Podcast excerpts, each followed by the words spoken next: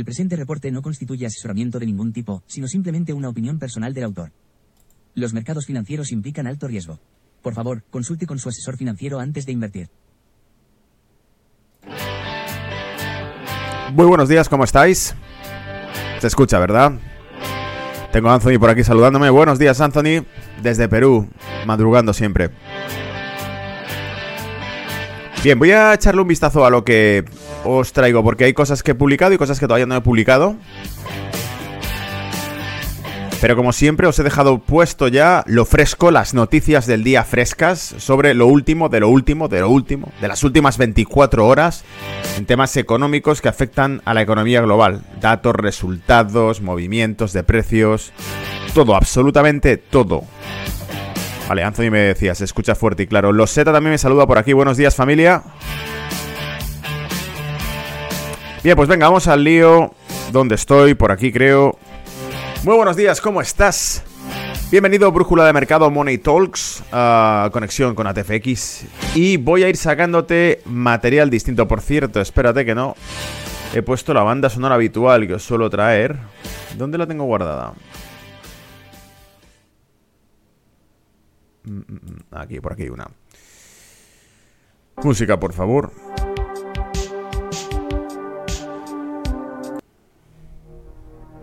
Ahí estamos. Cierro esto. Y vamos abriendo por aquí toda la traca de noticias que te publico a través de X, a través de Telegram, ¿vale?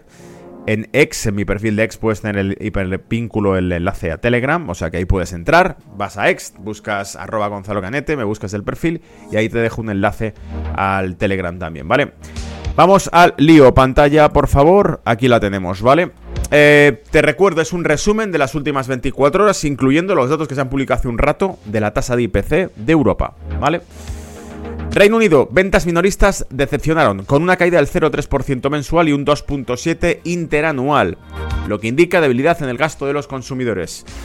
Todos los datos macro malos que vayan saliendo significarán, especialmente para las economías occidentales, significarán algo positivo para las bolsas, porque significará que las políticas monetarias de contracción, de aumento de tipos, etcétera, van a ir reduciéndose, ¿vale? Y eso es lo que las bolsas celebran, por cierto. Si ves que han salido malos datos en la economía estadounidense, que hace pocos días decíamos que era con diferencia mucho más potente que la europea y que por fin salían malos datos, esos malos datos te han llevado las bolsas americanas a máximos brutales. Estamos viendo un Nasdaq que eh, apretaba los máximos históricos hace 48 horas. Entonces vamos a echarle un vistazo a ver lo que va ocurriendo en esas bolsas. Por cierto, mucho cuidado con el Russell 2000, que lo tenemos muy interesante, ¿vale? Y claro, para el resto, para Europa también es algo positivo. Es decir, cuanto peor salen los datos macro, más presión tiene el Banco Central Europeo, o en este caso, con esta tasa que dábamos de consumo, porque no es otra cosa que consumo, venta minorista, te indica la potencia en el consumo interno del país. Em, estos datos, si son malos, eh, añaden presión al Banco de Inglaterra a que sea complaciente con la liquidez y que por lo tanto las bolsas puedan sentirse más cómodas, es decir, soltar lastre al sector financiero, ¿vale? En cambio, la inflación de la eurozona se ajusta a las expectativas, con un 0.1 mensual y un 2.9 anualizado, lo que sugiere que las presiones sobre los precios siguen siendo moderadas. Y te recuerdo una vez más, para que volvamos a la realidad y no nos centremos solamente en un mensaje de teoría económica, que, que la inflación suba al 2.9 en Europa ¿vale? Cuando el objetivo es del 2, no significa, incluso si saliese del 2, no significa que ya hemos vuelto a la normalidad porque ya sube al 2%. Significa que toda la subida de precios que ha habido antes se va desacelerando, ya no va a seguir subiendo. Pero la que ha subido ya te la has comido con patatas, dicho de otro modo, y lo repito una y otra vez. Es decir, que toda la hiperinflación que vimos que se produjo en el caso de Reino Unido, más de un 10%, el 11% en noviembre de 2022, tasa de inflación, Ahora, a medida que vayan saliendo tasas de inflación más suaves, significará que va a dejar de subir la inflación. Van a dejar de subir los precios tan rápido. Pero los precios han subido y ya te los has quedado, ¿vale? Lo que percibes tú en la lista de la compra se queda. Eh, y continúo, se espera que el mercado laboral de la zona euro alcance pronto su punto álgido y que el crecimiento del empleo y el sector manufacturero pase a ser negativo em, eh, antes de finales de año. Es decir, están esperando que los datos laborales, los datos a nivel de empleo en Europa empiecen a debilitarse poco a poco. Se espera, por lo tanto, que haya recesión, que haya aumento de paro en la zona euro, y te lo están diciendo aquí clarísimamente. También se espera que se ralentice el crecimiento de los salarios, ya que están estrechamente vinculados a la inflación y las empresas podrían reducir compensaciones pagadas a los empleados al ralentizarse el crecimiento de los ingresos. Para el caso de Estados Unidos, la producción manufacturera bajó un 0.7 en octubre. Atento, producción manufacturera 0.7 en negativo. ¿Significa que la industria estadounidense se está contrayendo? Bueno, significa que más bien se está quedando bastante eh, estancada. Sin embargo, y por aquí viene, eh, la producción de alta tecnología siguió registrando buenos resultados con un aumento del 1.4 en septiembre y en octubre, lo que supone el noveno mes consecutivo de crecimiento. Esta divergencia de resultados dentro de las estructuras productivas estadounidenses, atención por favor, puede explicar la disparidad entre el Nasdaq 100 y el Dow Jones. Cuando tú miras las bolsas de Estados Unidos y ves un Dow Jones que sube, pero que no sube tanto como el Nasdaq, que sube, que está en positivo, pero que no se ha ido tan arriba como el Nasdaq, podemos entender esas diferencias, ¿vale? Eh, Dow Jones Industrial, evidentemente, es, una, es un índice bursátil que está compuesto por la industria de Estados Unidos y que no está tan ciclado como el Nasdaq 100, que está compuesto por básicamente la tecnología puntera de Estados Unidos, ¿vale? Leo por aquí, me decía Vito News News decía por aquí, una mala noticia que los precios sigan igual. Sabemos que la economía es así, pero estos euros cada día valen menos, por supuesto. Y menos van a valer porque es la política que siguen, Vito. Es que es eh, diluir por completo el valor de la moneda constantemente, de modo que se van quedando con tu patrimonio. Porque no te olvides, cada crédito que te dan es siempre a cambio de activos reales, ¿vale? Yo te dejo dinero Monopoly, pero tú dame como garantía las tierras de tus abuelos, la casa de tus padres, el coche o lo que tengas, ¿vale? Cuando no puedas pagarme, entro y me llevo la lavadora. ¿Ok? Ah, ¿Qué más nos queda? Los rendimientos de los bonos estadounidenses. Fíjate, ayer con los datos que salieron de empleo, que fue eh, el aumento de las utilidades semanales de subsidio de desempleo, los jobless claims, salieron por encima de los esperados. Igual, otro mal dato que anima a la bolsa. ¿Por qué? Porque hizo que el bono estadounidense, tanto a 2 años como a 10 años, cayesen 7.4 y 9.6 puntos básicos. Las caídas que tienen los bonos cotizados significa que caen los yields, caen los rendimientos. Caer los rendimientos significa que aumenta la demanda de, ese mismo bono, es decir, que vuelve a haber compra de bono y que por lo tanto se va enfriando el yield, el retorno que va generando el bono se va enfriando. Cae renta fija, sube renta variable, el ciclo vuelve a insuflarse y vuelve a sacar músculo a la bolsa, ¿vale? Esto es el eh, ciclo general. Em, ¿Qué más? Precios del crudo, que también me preguntabais el miércoles en el cierre de Wall Street en negocios tuve por el crudo me decíais, hoy está caída y os decía, es anormal la caída que está teniendo el crudo, más sabiendo que tenemos por un lado a los sauditas ah, recortando oferta, a los rusos recortando exportación, que es un pacto que ya han dicho que van a extender hasta finales de año y que además el miedo, y por cierto con esto te traigo una exclusiva, ¿vale? Que publicó hace unos minutos por redes. Em, el miedo a que Oriente Medio entrase en una guerra total, que llevase los precios como ocurrió en 2011, por encima de 100 dólares el barril, hasta 120, 125 dólares el barril, eh, y eso como poco, porque la amenaza que tendría la escalada de violencia sería llevarte, eh, cerrar el estrecho de Hormuz por parte de Irán y llevarte el crudo a 150 o 200 dólares el barril, apocalipsis financiera y una bofetada de inflación en toda la cara a las economías occidentales. Em, era un riesgo real, sí. ¿Y por qué está cayendo el crudo? Israel sigue en Gaza, ha ocupado Gaza y, de hecho va tomando cada vez más territorio. Hay vídeos en redes sociales donde se pueden ver a militares israelíes colocando banderas sirias, perdón, sirias israelíes. Hay también peticiones claras del gobierno de Israel diciendo, nosotros estamos pidiéndoles que se vayan porque vamos a bombardear, que se vayan de casa y ¿por qué no los acogéis vosotros? Y están invitando a países vecinos y a Occidente a que acojan a los palestinos como refugiados. Es decir, ¿por qué? Porque van a destruir sus casas, van a derruir sus casas. En un mundo justo probablemente se dijese, bueno, habéis destruido las casas de X personas, no va a ser Occidente el que cargue con eh, la presión social de eso, no va a ser Occidente el que cargue con la presión financiera de eso, no va a ser Estados Unidos el que financie una reconstrucción, no va a ser Europa la que financie una reconstrucción, va a ser Israel el que financie la reconstrucción de lo que Israel ha roto. Tú lo rompes, tú lo arreglas. ¿vale? Pero eh, no es el caso. ¿Y por qué digo que es exclusivo lo que os traigo? Porque ¿por qué cae el petróleo si el conflicto israelí ha cruzado la línea roja que Irán dijo que no se debía cruzar? Acordaros que el miedo principal de todo esto es que Irán e Israel se enzarzasen en una guerra en la cual eh, Israel, como ya ha reconocido porque ha dicho públicamente amenazando, tiene armamento nuclear, armamento no reconocido por la ONU, armamento que no está inspeccionado y que por lo tanto roza eh, la ilegalidad. Irán, Irán que eh, repetidas veces tiene un gobierno fanatista que ha dicho que tiene que ser borrado del mapa Israel. Vale, pues estas dos naciones, y ten en cuenta la extensión de territorio que tiene Irán, o sea que es un coloso dentro de esta zona, que se enfrenten significaría un, una hecatombe. Pero ¿qué ocurre? que el crudo está cayendo y cayendo y cayendo y eso nos dice en el mercado que no hay ningún tipo de riesgo. ¿Y por qué no hay riesgo? Si Irán dijo que intervendría, si Irán eh, mantuvo, eh, por decirlo así, su amenaza de que si Israel ocupaba Gaza, habría consecuencias por parte de Irán. No han ocurrido. Pues amigos, la exclusiva estaba en que, ahora lo sacaremos como noticia, ¿vale? Estados Unidos, el gobierno de Biden, la administración de Biden, ha concedido el desbloqueo de 10.000 millones de dólares más para el gobierno de Irán que permanecían congelados tras las sanciones. Por lo tanto, aquí está la moneda de cambio con vidas de civiles palestinos. Es decir, la, pobre población palestina eh, se ve en mitad de un fuego cruzado en el cual Irán apoya a ciertos grupos que atacan a Israel. Israel aprovecha ese ataque para poder ocupar el resto de territorio que le quedaba por ocupar eh, y quedarse ya con todo el territorio. Eh, y al mismo tiempo, Irán dice, bueno, ahora yo me enfado y la lío gordísima o me pagáis. Y le sueltan 10.000 millones. Estados Unidos le desbloquea. Bueno, venga, de esa cuenta bancaria que te bloquee ya tienes 10.000 millones fuera. Ya los puedes sacar, ¿vale? Pero no hagas nada. Irán dice, bien, hemos ganado, hemos ganado 10.000 millones de dólares de desbloqueo de activos. Israel dice, bien, por fin tenemos una excusa para poder terminar de ocupar eh, el, territorio de Oriente. Eh, es un win-win, aquí el único que pierde, ¿qué es? Las miles de familias a las que les han derruido sus casas, ¿vale?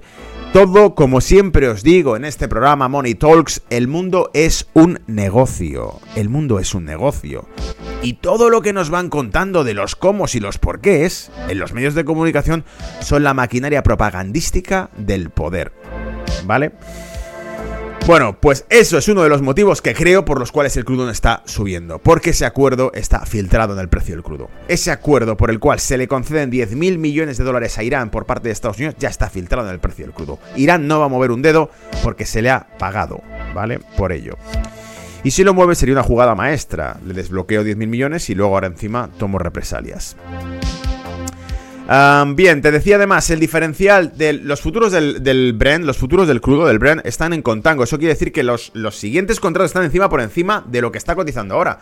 Tú fíjate si estará descontado el precio que los siguientes contratos futuros que entran eh, a rolar eh, están ya por encima del precio actual. Por lo tanto, es que se considera que eh, evidentemente está em, el precio va a seguir en esa... Perdón, al revés.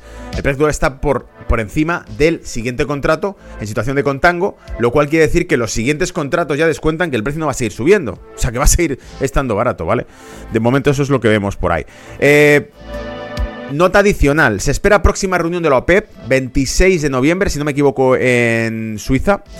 Eh, y se espera que genere ruido en torno a la postura política del grupo. ¿Por qué? Porque a la OPEP no le gusta el crudo barato. Y el crudo está extremadamente barato. Así que probablemente por un lado o por otro va a salir algún tipo de declaración de la OPEP que permita que el crudo vuelva a surgir. El crudo es la fuente de ingresos de la OPEP. Y si el crudo está bajo, la fuente de ingresos de la OPEP se debilita. Por eso la OPEP estate prevenido, va a decir antes o después algo con respecto al precio del crudo, estás avisado. Hoy se publicarán datos de permiso de construcción en Estados Unidos, por cierto. Tened en cuenta que los datos que han ido saliendo eh, han dado cierta debilidad porque evidentemente el sector inmobiliario es uno de los sectores más afectados por la subida de tipos de interés porque sencillamente encarece las hipotecas. ¿Vale? Y a medida que fuesen pasando los ciclos de renovación de hipoteca, van a seguir renovando las hipotecas, pero a tipos de interés más altos los actuales. Y aunque hubiese un recorte de tipos mañana, eh, hasta que no pasen ciertos periodos de renovación de hipotecas, esos tipos no volvían a actualizarse a la baja, ¿vale?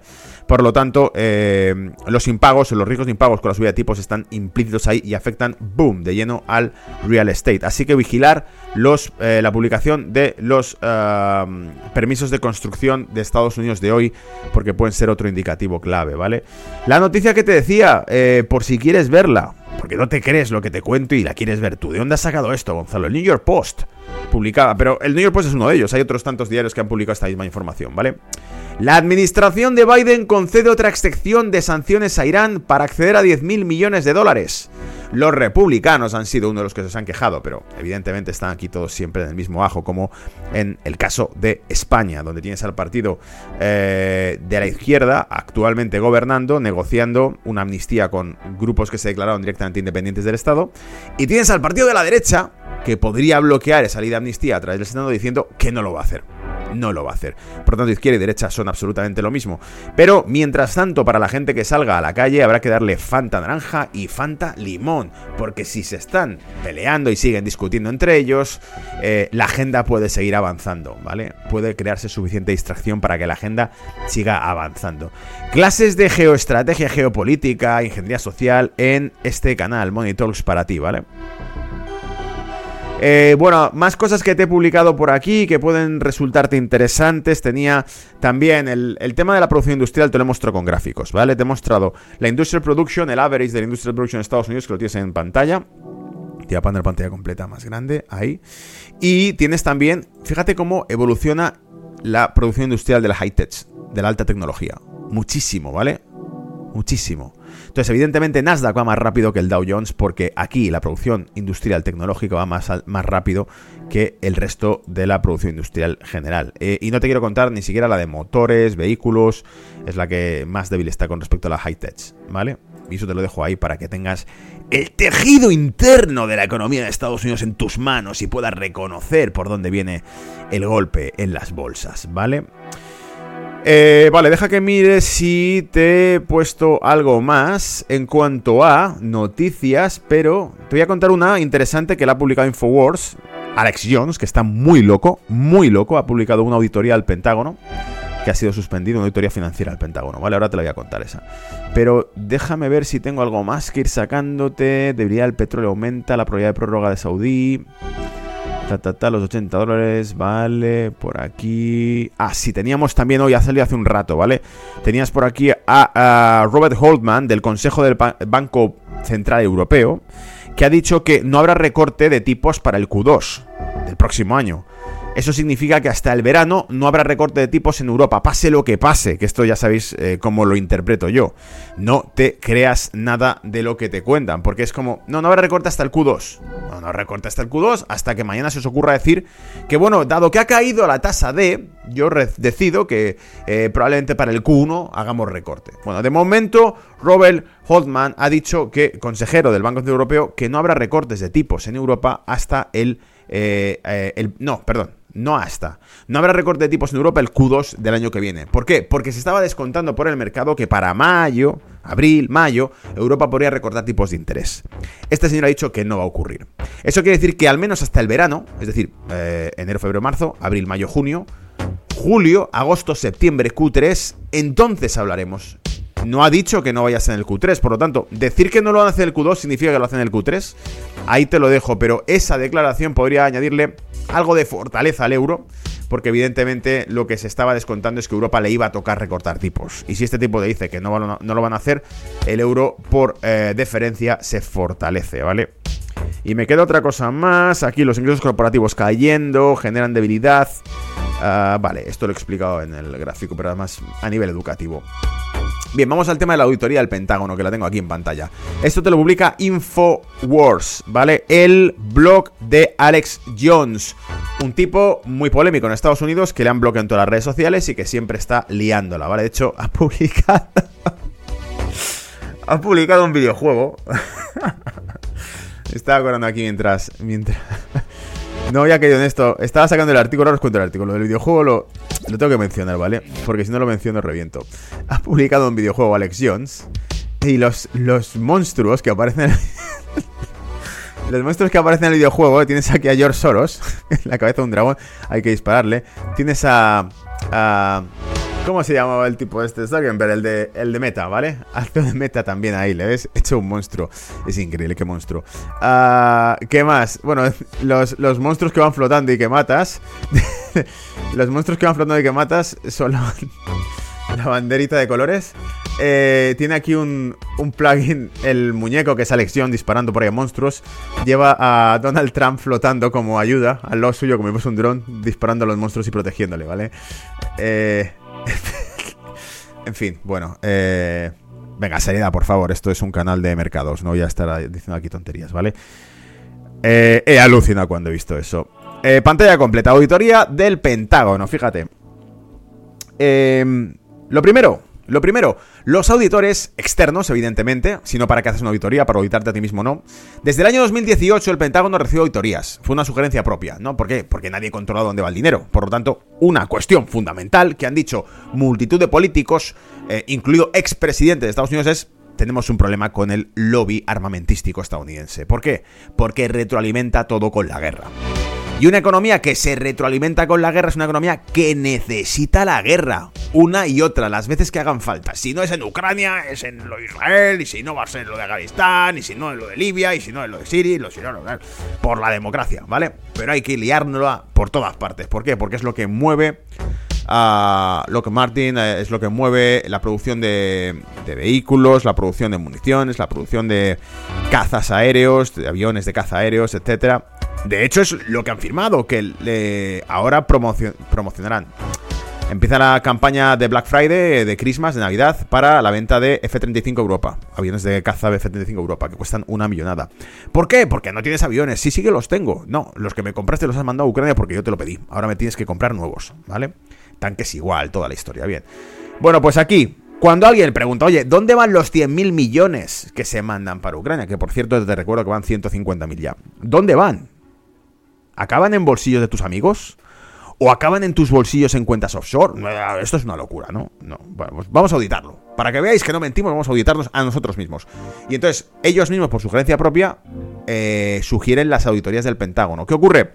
Que eh, la auditoría externa de, de, una agencia privada dice que no se ha proporcionado material suficiente para esa auditoría. Por aquí es lo primero que nos dicen, ¿no? Que al parecer ellos mismos, los auditores, han dicho es que no se nos ha proporcionado ni siquiera la información, ¿ves? Having failed to even provide auditors with enough financial data. Ni siquiera han proporcionado datos financieros suficientes a los auditores. Pero dice, es la sexta auditoría que se hace sobre el Pentágono que eh, falla, es decir, que no la pasan, la auditoría, la sexta que se hace desde el año 2018, las seis con el mismo resultado no lo pasan. De las tres calificaciones posibles que se le pueden dar, le han dado la tercera, la peor de todas. De las tres que dan, dan la tercera de lo mala. Y eh, es el único departamento gubernamental que nunca ha sido certificado como eh, financieramente apto o saludable. ¿Vale? Era un artículo que me ha parecido interesante, de repente me ha aparecido una pop-up de las que tenía por aquí y he dicho, anda, ¿y esto? Porque viene muy al caso de la guerra, de Ucrania, de Israel y de todo el rollo, porque tienes parte de los republicanos, no todos, porque una parte de los republicanos son rebeldes, es el núcleo duro, ¿vale? Pero el resto de los republicanos son eh, esa especie de amalgama apolítica, informe, ¿no? De políticos que son una especie de raza humana distinta, de profesión político, que van cobrando lo que sea y que da igual si son de demócratas o republicanos, defienden al mismo grupo. Pero tienes algún núcleo duro que critica esto, un núcleo duro que dice, se, ¿podemos auditar todo el dinero que estáis sacando del país? ¿Podemos eh, mirar dónde está yendo? No, no. Te recuerdo que la administración Biden rechazó una propuesta del Partido Republicano para auditar esos 100.000 millones entonces, 150.000 ahora, de dólares enviados a su amigo, el actor de Netflix que hace de presidente en Ucrania, ¿vale? El señor Zelensky, que es el actor de Netflix, básicamente, ¿vale? Bueno, con esto me deshago lo suficiente, vamos a echarle un repaso a mercado y continuamos, ¿vale? Eh, ¿Dónde está? Por aquí, bolsas, gráficos, vamos a ver lo que hay. Hoy es viernes, amigos. Hoy es día de celebraciones, de, de celebración de que por fin es viernes y que el mundo es un caos. ¿Vale? Y digo que hay que celebrar que el mundo es un caos porque gracias a que el mundo es un caos la gente va espabilando. ¿Vale? Fíjate lo que te voy a decir con esto. Gracias a que el mundo es un caos la gente espabila. Hay cosas, yo creo que hay cosas que pasan que, Dios las manda para que tú mismo digas, ah, Vale, ahora te entiendo. Porque si no seguirías en tu mundo dormido. Eh, las guerras, incluso los procesos políticos de España. Lo hablaba con un amigo y le decía, gracias a lo que pasa en España, los pocos zumbados que todavía se creían que vivían en un mundo con ciertas reglas, puede que despierten. Porque hay una gran mayoría que nos hemos dado cuenta en los últimos 2-3 años ya, que eh, crees que vivís en una democracia, pero que no funciona bajo las reglas del juego porque violan reglas constitucionales, aplican cierto tipo de medidas que los juristas dicen que no son legales y que ellos dicen negacionista, antivacunas, tal y cual. Pero que años después resulta que... Ah, no, tenían razón. Ah, pero en aquel momento, vilipendiados, difamados, censurados, ¿vale? Pues, si no espabilaste entonces, lo vas a hacer ahora con, lo que va ocurriendo, para los que estén en España escuchándome, ¿vale? Ahora, si tienes una oportunidad de despertar de, con todo lo que estás viendo. Bien, tenemos el Russell 2000 en pantalla. Este es el único índice que te digo que me está dejando con la incógnita. Tenemos Standard Poor's, fíjate dónde está, super ciclado, ahí arriba, 4532, a por 4600, pero que no los pasan, ¿eh? Acordaos que la otra vez también, cuando Euphoria llegó a los 4500, dije, hasta que no veáis que pasa de 4500 y cierra, no confiéis en un mercado alcista porque podría dar la vuelta. Ese doble hombro que nos hizo acá entonces, ¿os acordáis? Septiembre, ¿vale? Estamos en esos 4530 y pico. Cuidado, cuidado, ¿vale? Cuidado. Cuidadito. Nasdaq, brutal. Fíjate el Nasdaq. Nos ha hecho un máximo en 15.987,6, rozando con la punta de los dedos los 16.000 puntos el Nasdaq. Comparado con los 15.937 hechos en julio 2023, este mismo verano. Está atacando a las puertas de los máximos del año. Y claro, le queda en esto en rango irse directamente a por 16.000 y pico, ¿vale? Seguir subiendo si consigue superar los 16.000.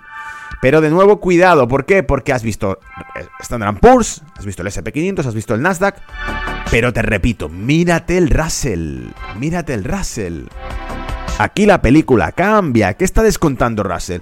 Russell es un índice compuesto por micro, por middle small caps de Estados Unidos, las que de verdad tienen que hacer frente a las cuentas.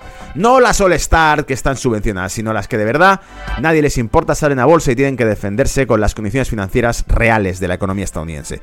Pues esas están diciendo vende. ¿Vale?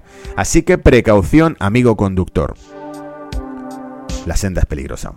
Eh, Europa, me voy al DAX y lo veo llegando al 50% del rango siguiente en 15.915 puntos, también llamando a las puertas de los 16.000 puntos. Pero cuidado, ¿vale? Cuidado, de nuevo, misma alerta. Tú date cuenta del subidón que llevan, de todo este subidón. Lo lógico que es. ¿Tú qué crees que es lo lógico? Boom, boom, taca, taca, taca. Incluso si van a subir, me da igual, ¿eh? Pero algún tipo de corrección, ¿no? Algún tipo de pausa. Digo yo, ¿no? Sería lógico. Ahí te lo dejo, no entro más al detalle. Es mm, vela diaria, tenemos la sesión, tenemos los rangos, sabemos de sobra qué figura estamos, que es ese movimiento lateral que se formó después de tres impulsos alcistas. Y por eso mismo decíamos, cuidado. ¿Por qué? Porque esto te indica que se acabó la, la orgía, se acabó la fiesta, ¿vale? No, no se ha acabado, vamos a levantarlo como haga falta. ¡Boom! Porque va a haber recortes de tipos. Bueno, ya hemos visto a Holman que decía que no los va a ver. En Q2 no los va a ver. 2024, Q2 no los va a ver. Eso quiere decir que hasta el verano de 2024 no los ves. No, pero va a haber recorte de tipos porque va fatal el, porque va a tener que dar estímulo, ¿vale? Y también la reserva feral, ¿no? Lo decía Cascaris, es un dato útil. Es un dato útil que haya salido los, los datos del mercado laboral malos. Es un dato útil. Y por aquí me decía Pandereta. Parece una copia. No, parece una cripto el DAX. De la volatilidad que tiene, del ruido que tiene, parece una cripto, fíjate, ¿eh? Brutal. Brutal. Una cripto, estás ahí apalancado en el DAX, ¿vale? Eh, España. España ya en 9.732 puntos por ahí arriba, no había llegado aquí. Es cierto que, fíjate, lo último que llegó, lo máximo fueron 9.738 y ahora está por encima de eso, 9.732, ¿vale? Recogiendo un poco cable, pero ha estado en 9.761. O sea, España está rompiendo máximos, ¿para qué esperarse? ¿Vale? Oye, pero que igual te da la vuelta el DAX en, en, los... Eh, en esos 16.000 puntos. Y corrige, 200, 300. Bueno, yo por si acaso compro. ¿Vale? Venga, buen fin de semana, Bandreta. Un abrazo. Eh, índice dólar, por cierto. 104 cayéndose, débil, súper flojo, nada, esto está descontadísimo, ¿no? Que no va a haber subida de tipos en lo que queda de año ya y que por fin ya hemos llegado al techo de los tipos en, Estados Unidos. Ahora solo hay que esperar a que se rompa, ¿vale?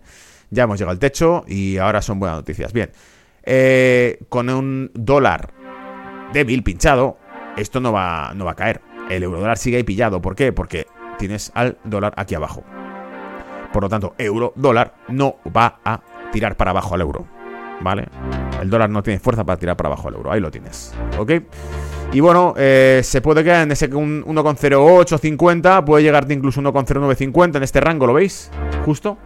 Por aquí podría jugar un poco la partida. Pero en definitiva, y lo que te iba diciendo es, yo no me fío del euro. Estar alcista en euro, sabiendo los datos de Europa, es, desde el punto de vista fundamental, una locura, ¿vale? Puede seguir subiendo, podría seguir subiendo. Fíjate cómo el canal, si quiere canalizarlo, te lo lleva otra vez hasta prácticamente 1.10, ¿vale? Pero yo no me fío de esto.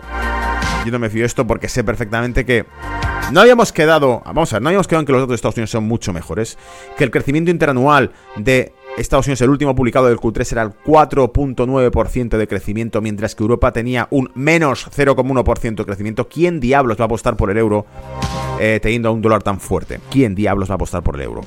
¿Quién va a meter dinero en el euro? Soy Japón, ¿vale? Soy un fondo de inversión de Japón. Soy capital de inversión japonés. O soy el Banco de Japón que tiene el dinero del Monopoly. O soy un hedge fund offshore. ¿Dónde me coloco?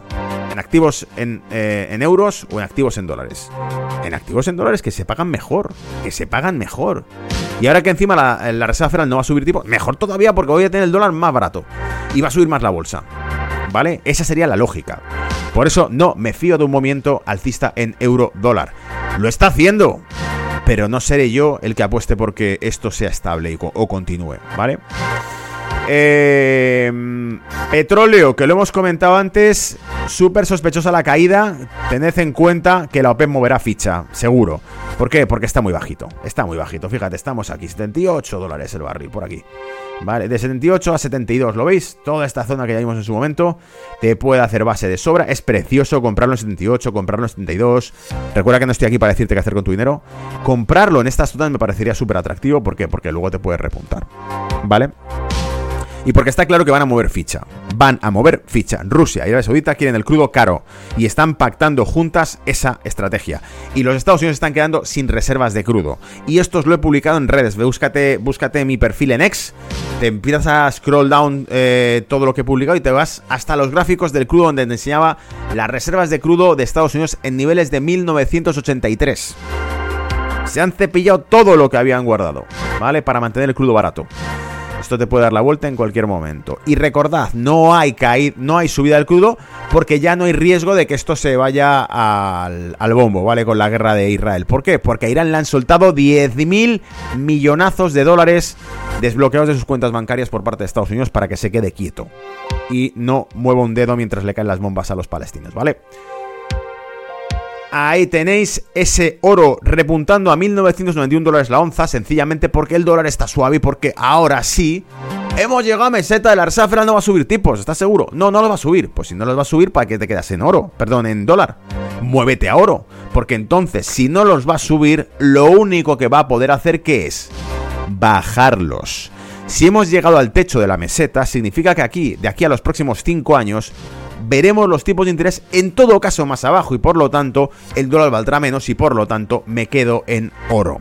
¿Vale? Problema que el oro tiene una, eh, un techo como una catedral entre los 2.000 y 2.050 dólares, ¿lo veis? Toda esta zona es de techo, por lo tanto no puede prosperar mucho el movimiento alcista del oro, ¿vale? Con esos niveles. Estamos en vela diaria, se lo meto en 4 horas, seguro que tengo aquí una figura interesante. Míralo, míralo, qué bonito, ¿eh? Qué bonito. Hombro, cabeza, hombro invertido, pero con un hombro, cabeza, hombro previo y entonces llegando justo a la neckline del anterior. Vale, muy interesante. Nada, lo normal será que siga subiendo mientras veamos el dólar eh, de capa caída, ¿vale? Y débil. Y me queda Bitcoin, amigos, y con eso cierro el reporte de hoy. Que algunos lo escucharéis por podcast y diréis, si no veo los gráficos, bueno, pero te digo los niveles. También te sirve, ¿no? Estar al día de cómo está yendo el mercado y que te vaya diciendo los precios. Y tenemos ahí el Bitcoin que ha hecho un, un rifirrafe, ¿no? Rápido. Subió a 37.900 y pico, así 38. Bajó a 35.100 y pico. Y ahora está en mitad, 36.415. Pero en ese sprint, en ese acordeón que nos sitúa arriba y abajo. Venga, para arriba y para abajo rápido. En ese movimiento respetó perfectamente los niveles que teníamos marcados. ¿Lo veis? Y como dije el miércoles, y como dije el martes, y como dije el lunes, ¿qué más da? Aunque el Bitcoin cayese, sigue dentro de un canal alcista de largo plazo y además sigue siendo un activo antídoto. Antídoto contra la estafa, antídoto contra la dictadura fiscal, antídoto contra la manipulación monetaria, antídoto contra el sistema, amigos. Ahí lo tenéis, súper activo, ¿vale? Bien, en fin, yo creo que con eso damos por terminado un cóctel intenso, rapidito, de todas las bolsas eh, para que este sea tu canal de referencia, para que te llegues a Money Talks y digas, bueno, cada vez que entro en Money Talks me pongo al día de cómo está el tema, ¿vale? Gonzalo, que es un crack, me pone al día de cómo está el tema y me acabo enterando de todo en media hora, ¿vale? de cómo está el panorama, semana a semana, amigos. Así que recuerda, si te gusta este contenido, dale a like y suscríbete para que sepa que estáis ahí. Porque es el único motivo que me motiva a, nunca mejor dicho, a prepararos cada este contenido y a traeroslo fresquito, salido del horno, para contároslo e interpretarlo con eh, criterio, ¿vale? Cuidaros y pasar buen fin de semana y mucho, mucho cuidado con el mercado que está calentito, ¿vale? Hasta otra.